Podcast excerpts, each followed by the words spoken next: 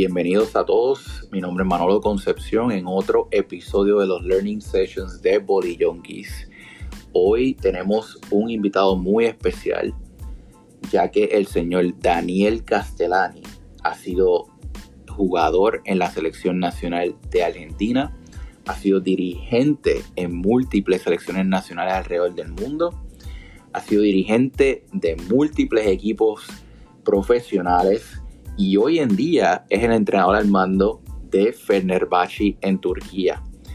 Estaremos discutiendo un tema muy importante y relevante para todos los equipos, pero en especial los entrenadores. Renovarse o quedarse. Daniel comienza con un relato sobre ese momento que se dio cuenta que necesitaba seguir cambiando, renovando, innovando para poder seguir siendo relevante. Así que sin más preámbulos, vamos, junkies.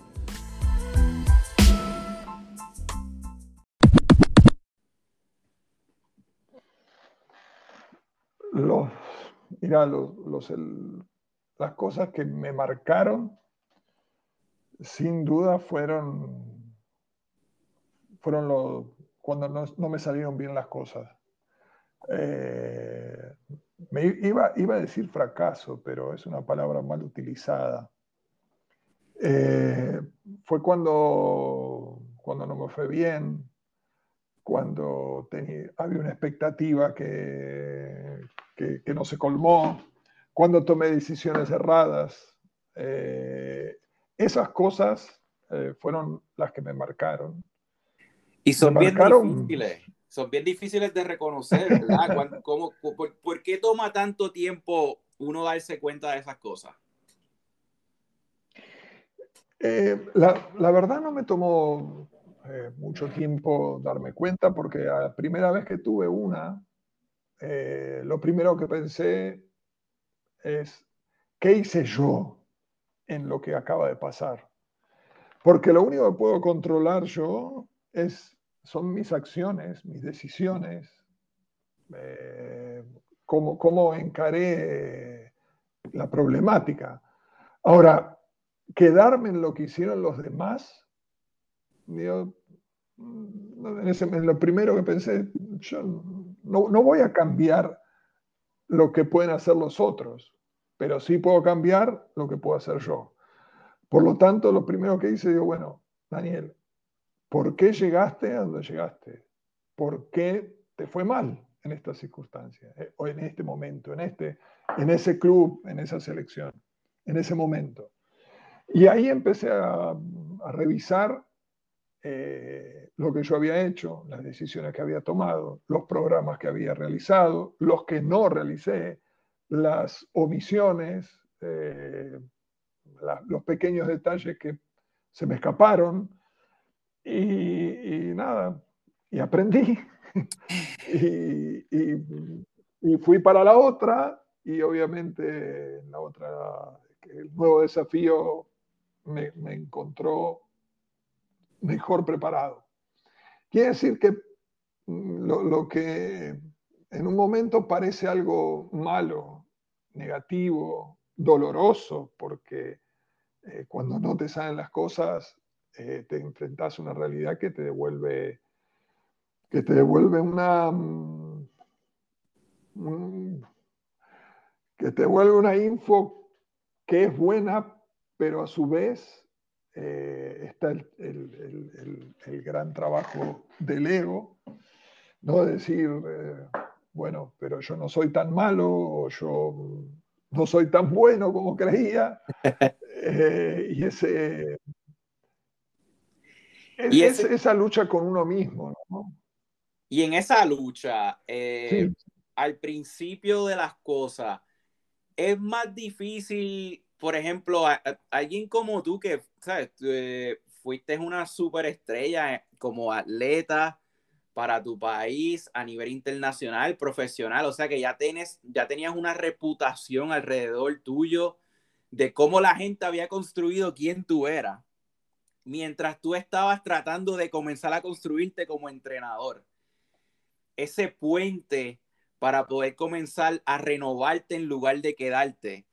eh, ¿cuál fue el primer paso? ¿Sabes qué, qué fue lo primero que dijiste? ¿Sabes qué? Mm. Voy a cambiar esto y este es el punto de partida.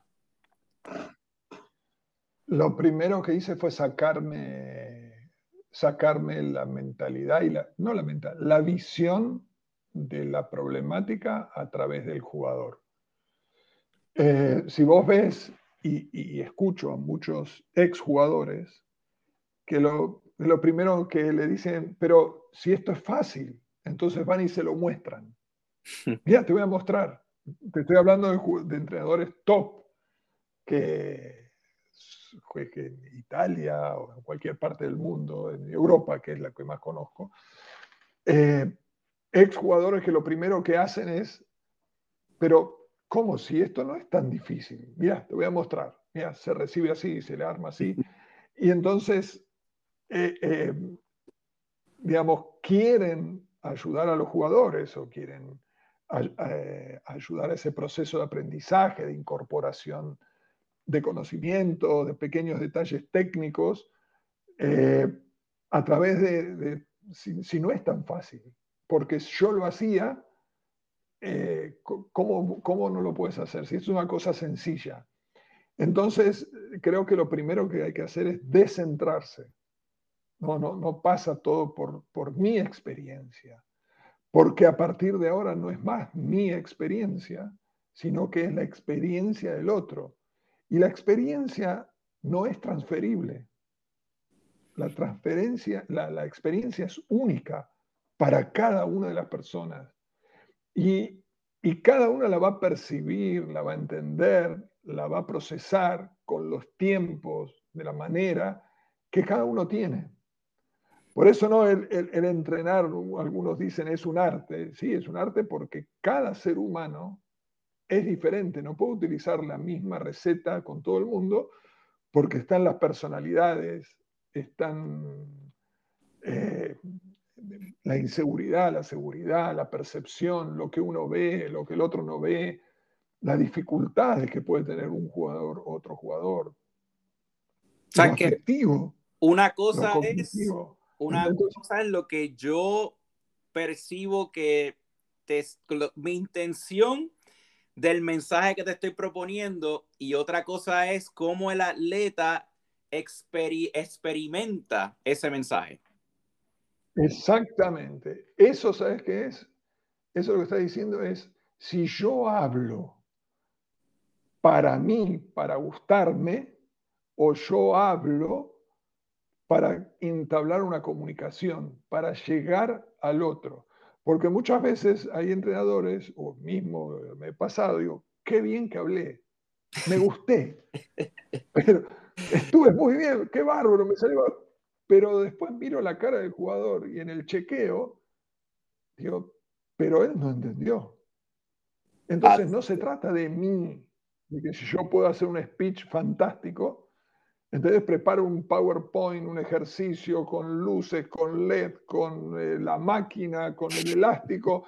Digo, y esto es así, y lo explico y el jugador me mira y me dice, ¿sí?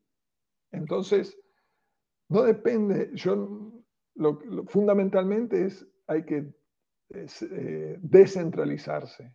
El foco ya no está más en mí, como cuando yo era jugador, con lo que yo pienso o lo que yo digo, sino que está en qué le pasa a ese chico que está delante mío, ese atleta, qué necesidad tiene, qué no, qué le, mm, cuál es su motivación. Por eso cuando hablo del aprendizaje, sí. digo, el aprendizaje son tres cosas simples.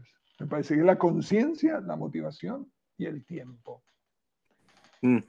No, conciencia es justamente esto. Digamos, conciencia es qué percepción tiene el otro de lo que está sucediendo. ¿Tengo problemas con mi armado? ¿Tengo problemas con la pelota en cuatro? No, para mí no. Entonces, la conciencia, la percepción de las situaciones, es totalmente personal, no subjetivo. Yo creo que él arma mal a cuatro ¿Él cree que tiene problemas de armado a 4? No. Entonces es muy difícil empezar a, hacer un programa de trabajo cuando el nivel de conciencia no, no coincidimos. Sí, que realmente no hay... Muchas veces No hay convencimiento de que hay necesidad de cambio.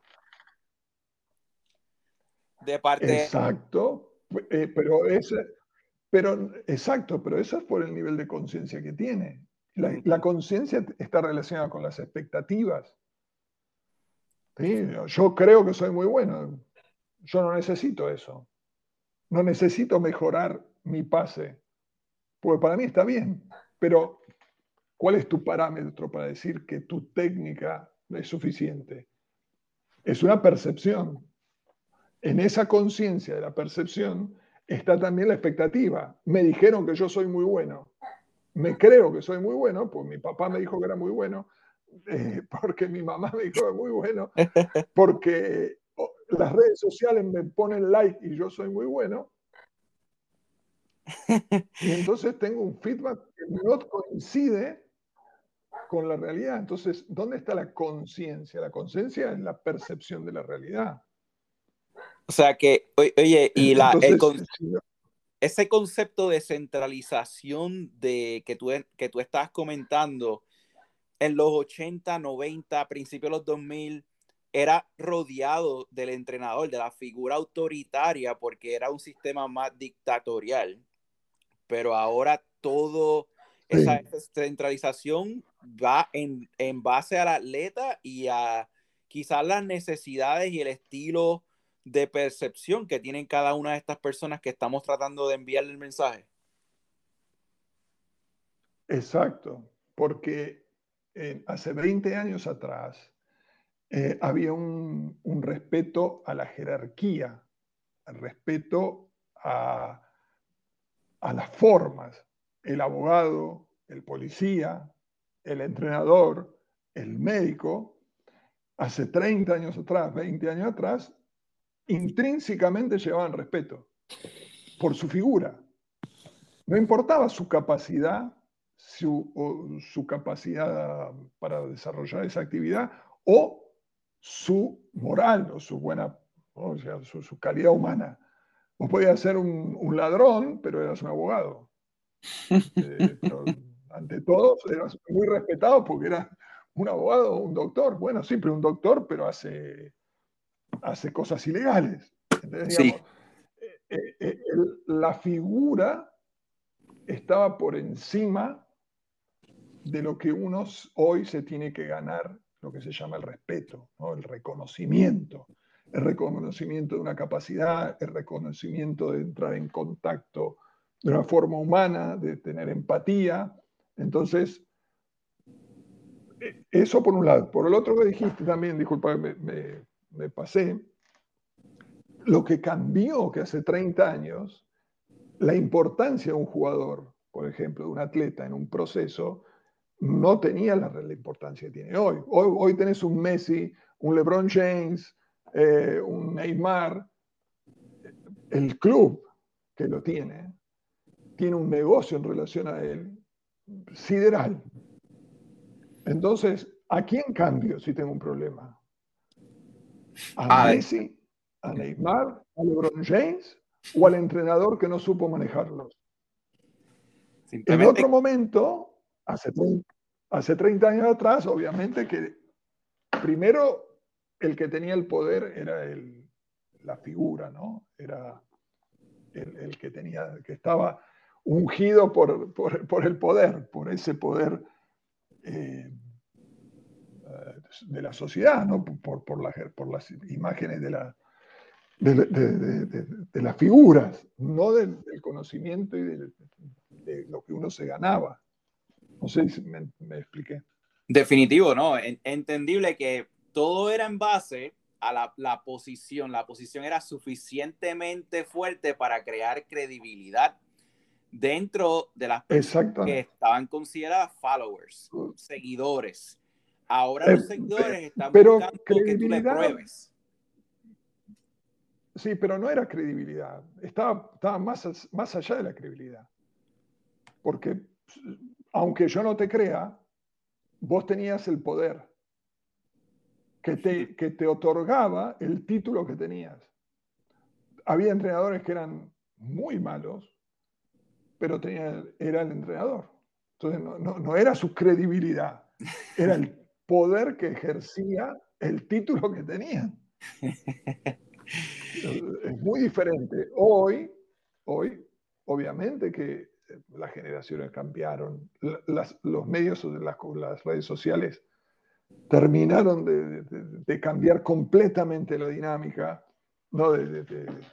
si antes la cambió en, la época de Phil Jackson, eh, que ya hizo una gran revolución en el liderazgo, hoy las redes sociales hicieron otro, eh, terremoto en el liderazgo. Sí, sí. en la motivación. Hoy. En ese concepto de que estás hablando de las redes sociales, la motivación intrínseca versus extrínseca, esa necesidad de, una recompensa inmediata, eh, es afectada por ese concepto de las redes sociales y el tema de la percepción de todos los demás, de nosotros versus la realidad. Claro, Mira, las redes sociales tienen dos pequeñas, pequeñas cositas, que es el doble clic y el like. El doble clic es tengo todo ya. Yo quiero algo, doble clic, lo tengo. No hay proceso, no hay tiempo, no hay sacrificio. Doble clic y obtengo. Todo. No, me pongo en Google y puedo comprar cualquier cosa de cualquier parte del mundo. Doble clic, lo tengo. En tres días está en mi casa. Lo que sea. Y el otro es el like, que mi autoestima la construyo por la cantidad de aprobación o desaprobación que dan los demás. Entonces subo una foto, ay, estoy, ay, qué tranquilidad, tengo 100 likes, la gente le gustó. uy, no, jugué mal, jugué mal me están criticando, tengo 100 personas que me están diciendo cosas negativas. Entonces, los dos grandes temas de las redes sociales son el like que construye, que sustituye a la construcción de la autoestima, que es totalmente externa, pero que es real, y el doble clic que es quiero todo ya. Entonces, ¿en qué lo asociamos en nuestra actividad? que mi autoestima depende de lo que dicen los demás, en el bien y en el mal. Un día soy un héroe, el otro día no puedo, no puedo salir a la calle. Y Hay muchos problemas de atleta. Esta percepción puede ser en relación al coach y, en relación al atleta, ¿correcto? ¿Cómo? Esta, esta problemática le aplica al entrenador eh, teniendo esta este problema con la sociedad y al atleta teniendo este problema con la necesidad de aprobación del entrenador. Sí, sí, sí. Eh, y después terminamos envueltos. Tengo, tengo, tengo problemas. Yo tuve, este año tuve dos, tuve, tuve dos reuniones con, con familias de jugadores por, por, por las redes sociales. Hmm. y era un problema. Era un problema para la familia, no era un problema para el club, era un problema para el jugador. Un problema, una problemática nueva, completamente nueva. Ahora, te puedo decir, yo la tuve, pero hablo, obviamente, estoy en contacto con muchos entrenadores de primerísimo nivel que juegan Champions, que juegan las, las competiciones más altas de Europa. Te diría que casi todos los equipos, dentro de la dinámica de los problemas, todos tienen eh, algún problema con las redes sociales. Todos los equipos. Hmm. Todos. En mayor, menor medida, pero es un problema y tenemos que entenderlo y tenemos que prepararnos para entender lo que producen las redes sociales y también cómo, cómo, cómo manejarlo. ¿Dónde comienza esta necesidad?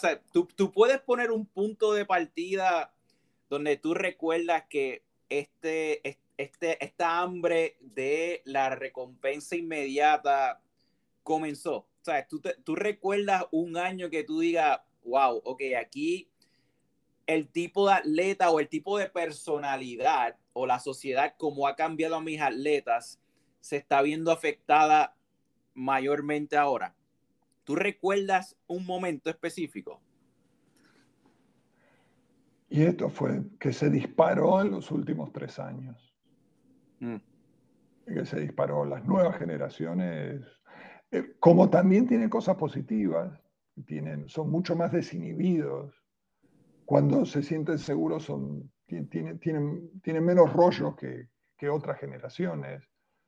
Eh, cuando están bien son, les gusta la competencia, pero muchos o algunos tienen este problema de la expectativa, de lo que dicen las redes. Dicen que yo soy bueno, me, tengo que jugar o tengo que, eh, mi performance está en relación también a las opiniones de un montón de gente. Entonces, la confrontación de la expectativa con la realidad ay, trae muchos problemas, mucho dolor de cabeza, muchos problemas.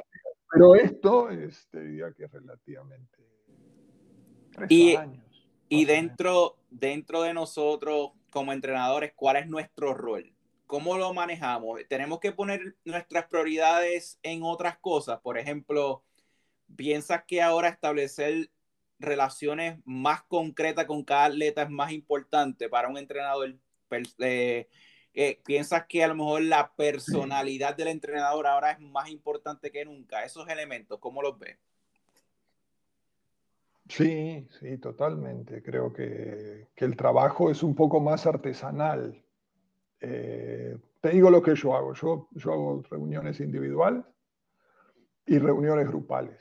Y ellos saben que digo, yo, algunos temas son del equipo.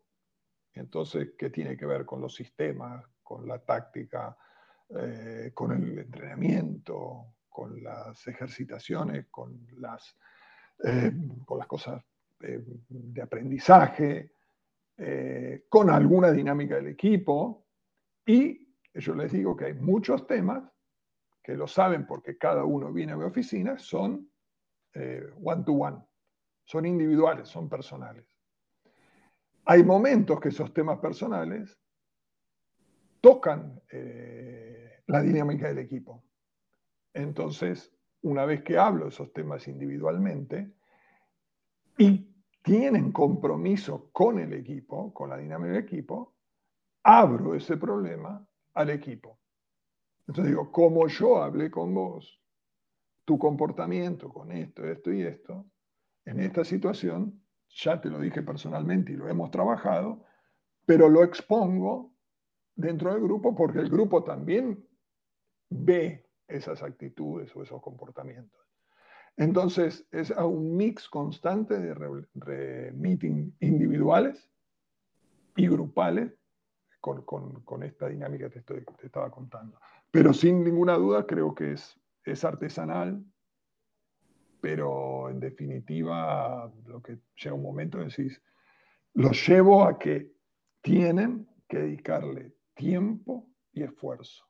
Tiempo y esfuerzo. Digamos, no el doble clic o no, ya, quiero ya y por qué no juego. Digo, bueno, eso es ansiedad. Eso es el doble clic. Eso es la vida. En lo que nosotros hacemos para adquirir cualquier habilidad, si yo tengo un número de teléfono ¿qué haces? Digo, ¿me llamas mañana a este número de teléfono? Si no lo puedes anotar, ¿qué haces? Lo repetís. 773, 7474, 74. Repetís.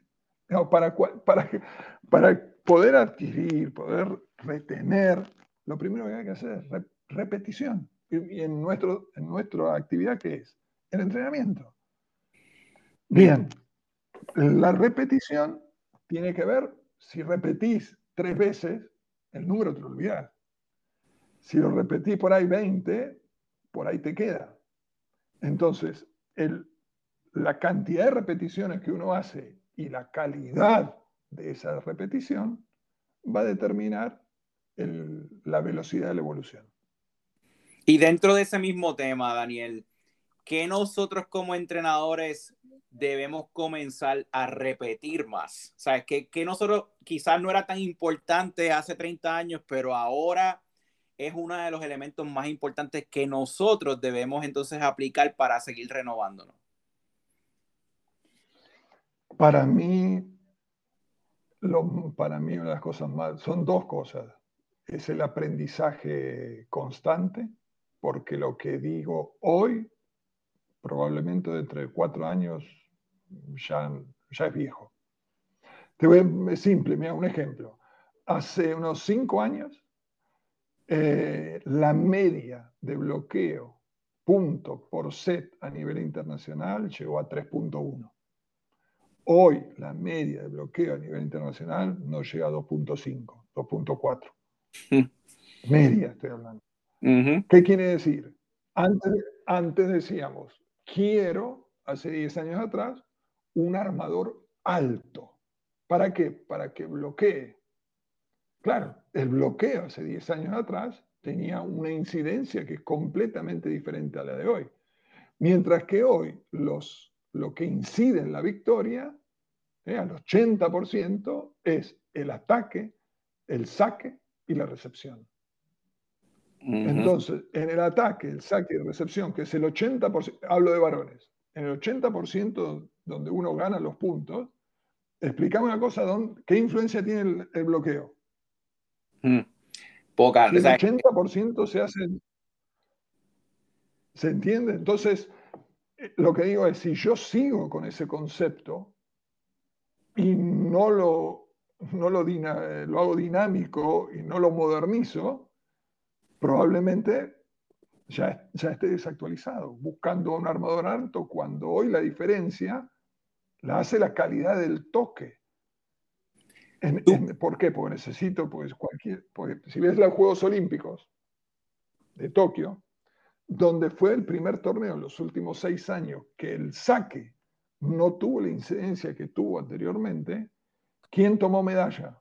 Argentina y Francia los equipos que hasta ese momento no jugaban muy bien el side out con dos super armadores, pero que les costaba, ¿por qué? Porque los grandes equipos que sacaban, cuando llegaba el 23, dos, tres puntos y perdían. El primer torneo que el saque no tuvo la incidencia que tuvo en otros torneos, dos medallistas con los, casi los, de los dos mejores armadores en calidad técnica que hay en el mundo eh, Toñuti y Brizar, Brizar menos, y de Checo. Dentro de eso. Entonces, si, voy a si, voy a buscar un armador, ¿será que bloquee o que toque bien la pelota? Hmm. Ahora, si toca bien la pelota, no digo de Checo, pero es bueno, y encima bloquea, obvio. Pero antes se ponía uno, no importa que toque la pelota, pero que bloquee. Por ejemplo, los armadores de Serbia. ¿no? Los serbos, no sé si por elección o por necesidad, pero son dos chicos que técnicamente tienen sus limitaciones, pero son muy altos, enormes y bloquean y sacan.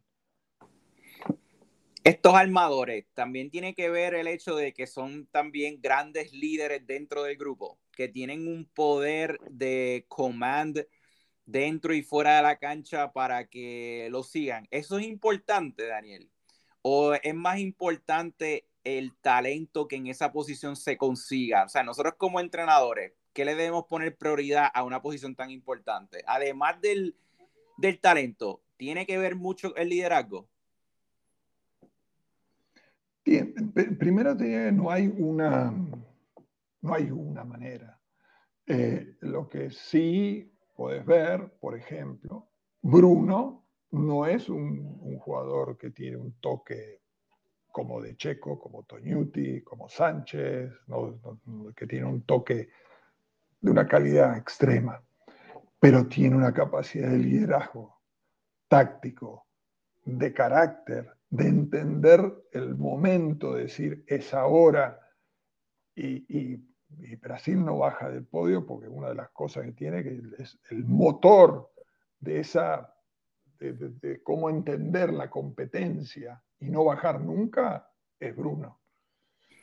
Es. Bruno. Yo cuento, hicimos un, un Zoom con varios jugadores, con 10 jugadores diferentes, de diferentes roles. Y uno lo hicimos con Bruno. Cuando empezó la reunión, Bruno lo veíamos por, por, por el Zoom, de repente se levanta y vuelve ¿Sabes qué fue a buscar? Papel y lápiz. Ah, muy bien. Y, empezó a anotar todo. Y anotaba él lo que nosotros hablábamos y lo que le preguntábamos. Entonces tiene una... Eh, por eso es Bruno, ¿no? Está bien, no tendrá... A veces no, es que... ¿Qué prefiero? Bueno, si, tenés una capacidad que tiene Bruno, eh, digamos, compensa otras situaciones. Ahora, si vos decís, ¿qué, busco cuando busco un armador? Yo lo primero que busco es que toque bien la pelota.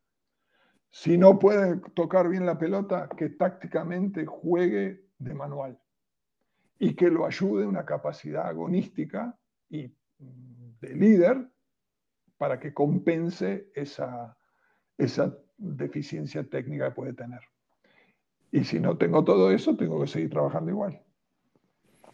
Dentro de todas estas cosas que, pues, que uno tiene que considerar hoy en día como entrenador, el, trato también al staff, o sea, el resto de tu grupo de trabajo, ¿ha cambiado de alguna manera? Eh, ¿se, ¿Se delega más hoy en día que en el pasado? Sí, sí, se delega. Eh, eh, no, no, sé exactamente si la palabra se delega. Eh, sí veo en otros grupos técnicos, porque hablamos con muchos entrenadores de esto, que, que, va formando grupos que, especializados, ¿no? bloqueo de defensa, el saque, y que, van como agudizando su, conocimiento sobre eso. A mí personalmente me gusta tener el control, pero del ego. Digamos, yo quiero saber todo, lo que cada uno piensa, lo que se le ocurrió. Entonces digo, primero me lo dicen a mí. Mira, vi esto, esto y esto. Buenísimo. Y esto le podés agregar o le podés sumar esto, esto y esto que dijo él. Anda y comunícalo. Es decir, eh, hay un check de que, mm, como de, una visión general, holística, para que la idea general que yo tengo siempre esté presente, pero cada uno lo que ve se hace cargo, tiene la posibilidad de,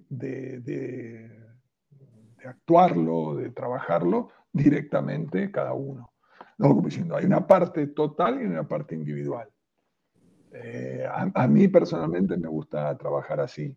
También, por ejemplo, en los timeouts, si yo agarro, o sea, hay momentos que digo, voy a hablar con el armador, eh, agarrate los centrales y, y, y, llevate los centrales y habla de lo que, de lo que está pasando.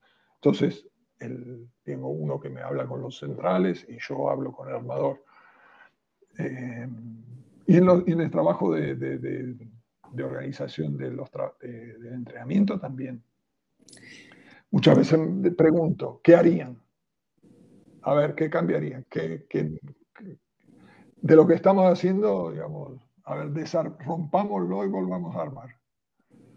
Este, como que eso también me gusta.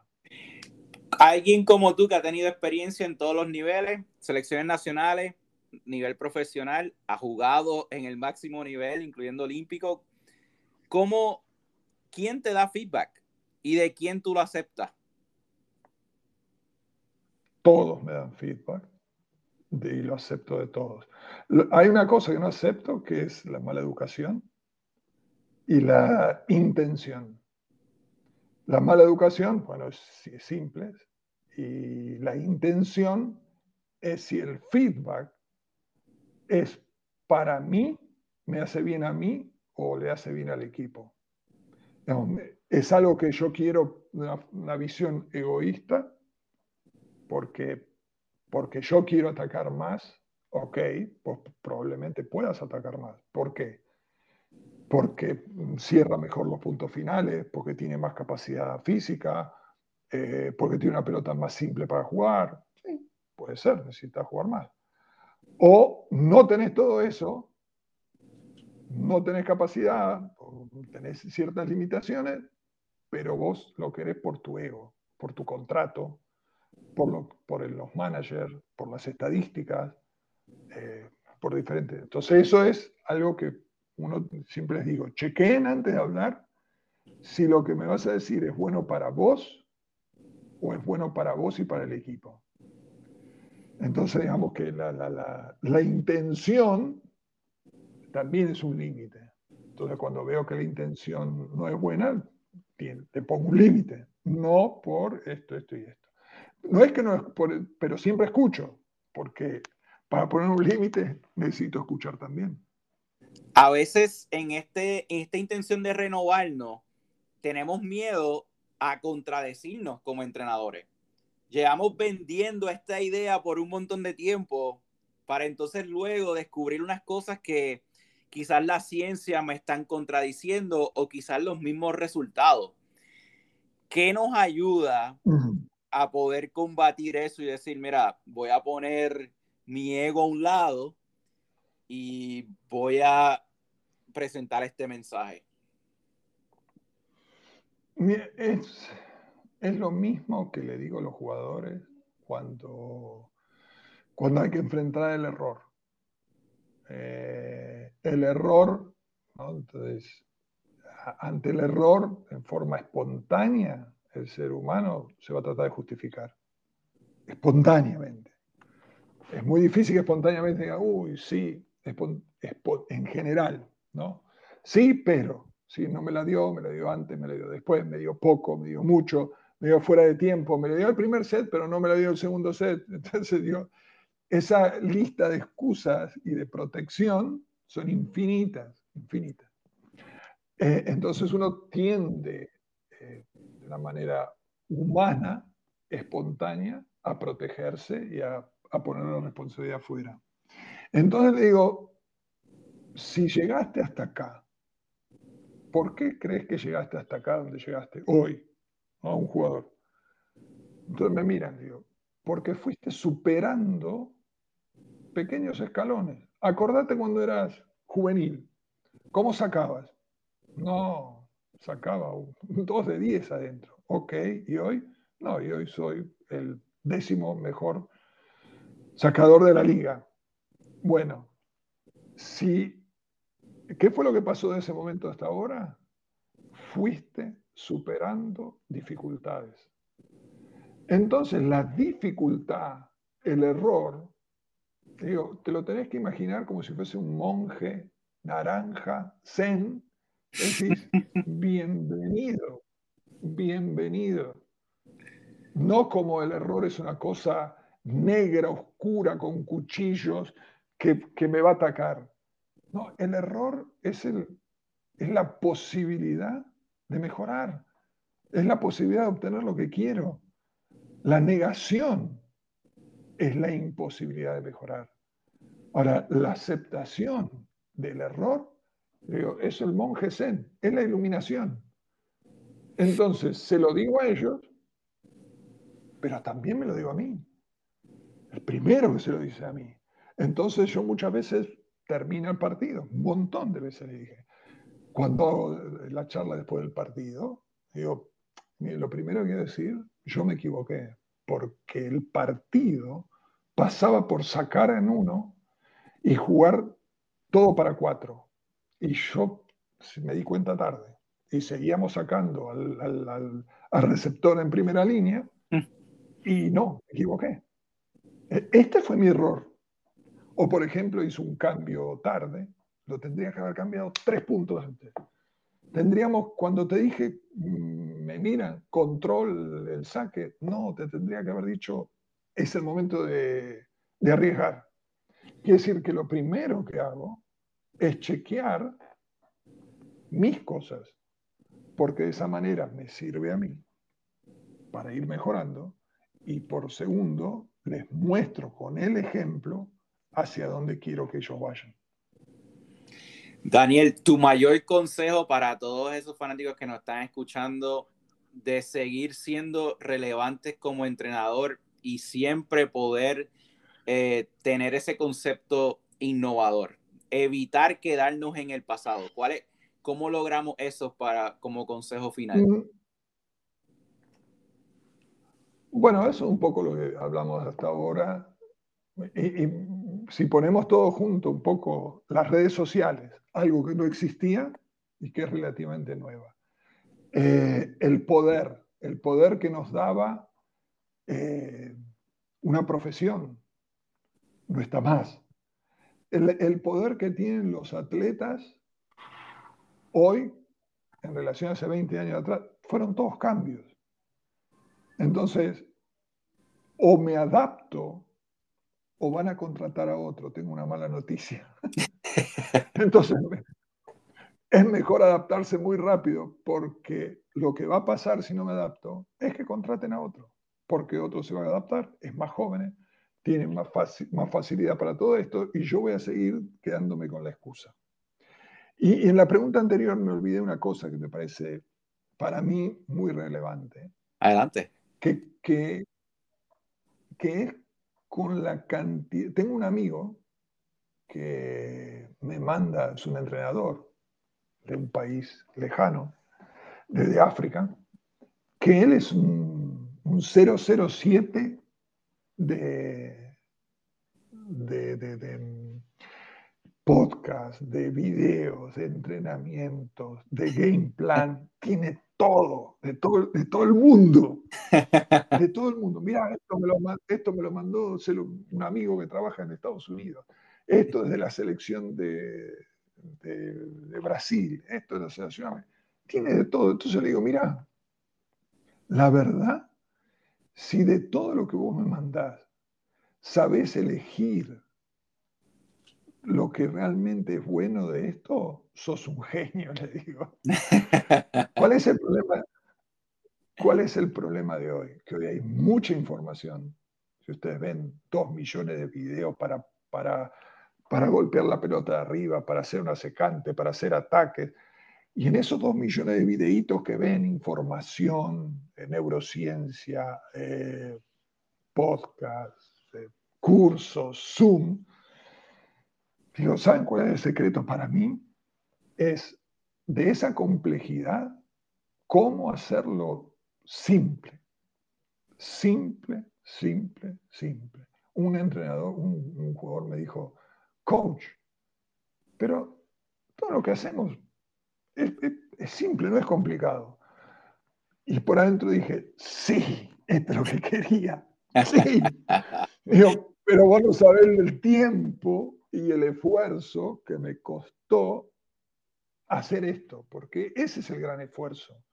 Entender qué es relevante, qué no es relevante. ¿Cuánto le dedico a hacer un ejercicio que se ve en internet con un conito para tener para la lectura del golpe de arriba para el armador? ¿Cuánto le dedico? Lindo, uno lo ve y dice, qué lindo que ¿Cuánto le dedico? Tres minutos, todos los días, cinco ejercicios iguales hasta los 25 años, a los 3 años. ¿Entendés? Digamos que el gran tema hoy es entender cada cosa que vamos viendo, el contexto, simplificarlo y llevarlo rápidamente a las situaciones específicas del juego. Eso creo que es lo más difícil que hay y ese es el gran trabajo que tenemos que hacer para hacer cosas simples que obviamente lleven un montón de, conceptos que queremos desarrollar, pero que en términos de, organización y de práctica sea una cosa eh, realmente fácil de lo que los jugadores lo hagan y con mucho transfer y que, que tengan garantizada un buen número de repeticiones. Hey, y dentro de la simplicidad, realmente pues lo que crea es una mejor oportunidad de que haya un gap más pequeño entre lo que nosotros intentamos decirle eh, como mensaje al atleta y lo que el atleta interpreta. Mientras más simple y consistente, pues más esos dos elementos van a estar en la misma línea y por lo tanto aumentar la transferencia y ahí es que entonces nosotros nos vamos mejorando como entrenadores y podemos seguir siendo relevantes en lugar de quedarnos. Así que la clave... Exactamente. Como Daniel, como Daniel nos está diciendo, sigue estando en que simplemente escoger toda esta información que tenemos alrededor de nosotros y poder entonces filtrarla, elegir positivamente y de que la manera en que nosotros podamos llevar ese mensaje de una manera simple y que el atleta pueda absorberlo, pues entonces ahí encontramos el éxito y por consecuencia los resultados. Exacto. Ahora vos resumiste por qué yo hablo tan mal inglés. ¿Por qué? Porque cuando yo llegué a Europa, mi inglés es muy malo y sigue siendo muy malo. Y entonces digo, pero yo, yo no le puedo explicar esto porque se lo tengo que explicar en mi inglés que ya es malo. Entonces yo tengo que usar una frase muy corta y muy simple. Y mm. entonces pensaba, pensar que si yo esto lo tuviese que explicar en Argentina, seguro hubiese tardado 20 minutos en hablar. Pero no puedo acá. Entonces la necesidad terminó siendo una ventaja, una, una cosa fantástica para mí, porque ¿qué me hizo? Tengo que sintetizar palabras muy simples, frases muy simples, con mucho contenido, pero simplificar. Porque la, ¿Por qué? Pues no podía hablar. Oye, y dentro de lo que mencionaste, de ese concepto también de simplicidad, se encuentra el hecho de que tenemos que ser lo más rápido posible en términos de brevedad para poder retener la atención de cada uno de estos atletas con tantas distracciones que existen, como tú bien mencionaste, de las redes sociales y todo lo demás, donde estamos buscando de qué manera nosotros podemos satisfacer nuestra atención, nuestro interés y nuestra hambre de recompensa. Así que agradecido, agradecido por esta oportunidad de esta conversación, Daniel, de poder explorar el tema de renovarnos o quedarnos. Estoy seguro que nos vamos a encontrar en el camino para muchas más conversaciones, eh, pero quería darle otra percepción de, de el profesor entrenador Daniel Castellani eh, y que podamos entender que las prioridades que tú le prestas atención en estos momentos para ser exitoso se basan en esos conceptos de simplicidad y que sepamos que no es los ejercicios que traigamos a nuestro gimnasio, no es todos los videos que creemos, no es toda la teoría que sepamos, sino cómo enviemos ese mensaje y cómo entonces esa atleta interprete el mismo. Una vez más, aquí nos encontramos entonces con los Body Junkies y los Learning Sessions. Daniel, nuevamente, gracias por sacarle tu tiempo. Sé que te encuentras en Turquía nueve horas más que acá en Estados Unidos. Últimas palabras para los que nos escuchan. Bueno, como siempre te dije, es un placer. Eh, y siempre que me, me llamas para este tipo de, de, actividades, lo hago con mucho gusto. Lo hago con mucho gusto eh, de una forma egoísta, porque siempre que hablo me escucho y reaprendo, y también de una forma altruista, porque lo han hecho conmigo. Muchísimos grandes entrenadores me han dedicado horas de charlas, de preguntas, y, creo que de eso se trata nuestra profesión, de intercambiar, de escuchar, eh, de aprender, porque nos mantiene vivos nos mantiene haciendo lo que más nos gusta, que es esta profesión fantástica que elegimos, que es ser entrenador de voleibol. Qué bueno, qué bueno y pues, bueno poder escucharte y saber que estás en un gran lugar en estos momentos. Todo el mundo a seguir al Fenerbahce y vean el desarrollo del equipo de Daniel Castellani, el argentino que se encuentra ahora mismo en el extranjero. Así que Muchas gracias por esta oportunidad, mucho éxito en esta segunda parte de la temporada y nos estaremos encontrando pronto. Muchas gracias Daniel nuevamente, un abrazo. Un abrazo y siempre a disposición. Saludos a toda la audiencia.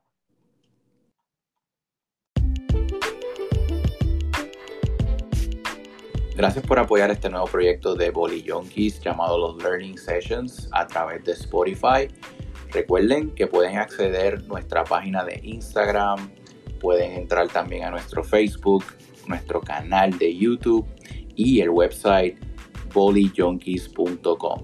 No olvides darle follow a Spotify y de igual manera a anchor.fm donde nos puedes encontrar en ambas plataformas. Hasta la próxima.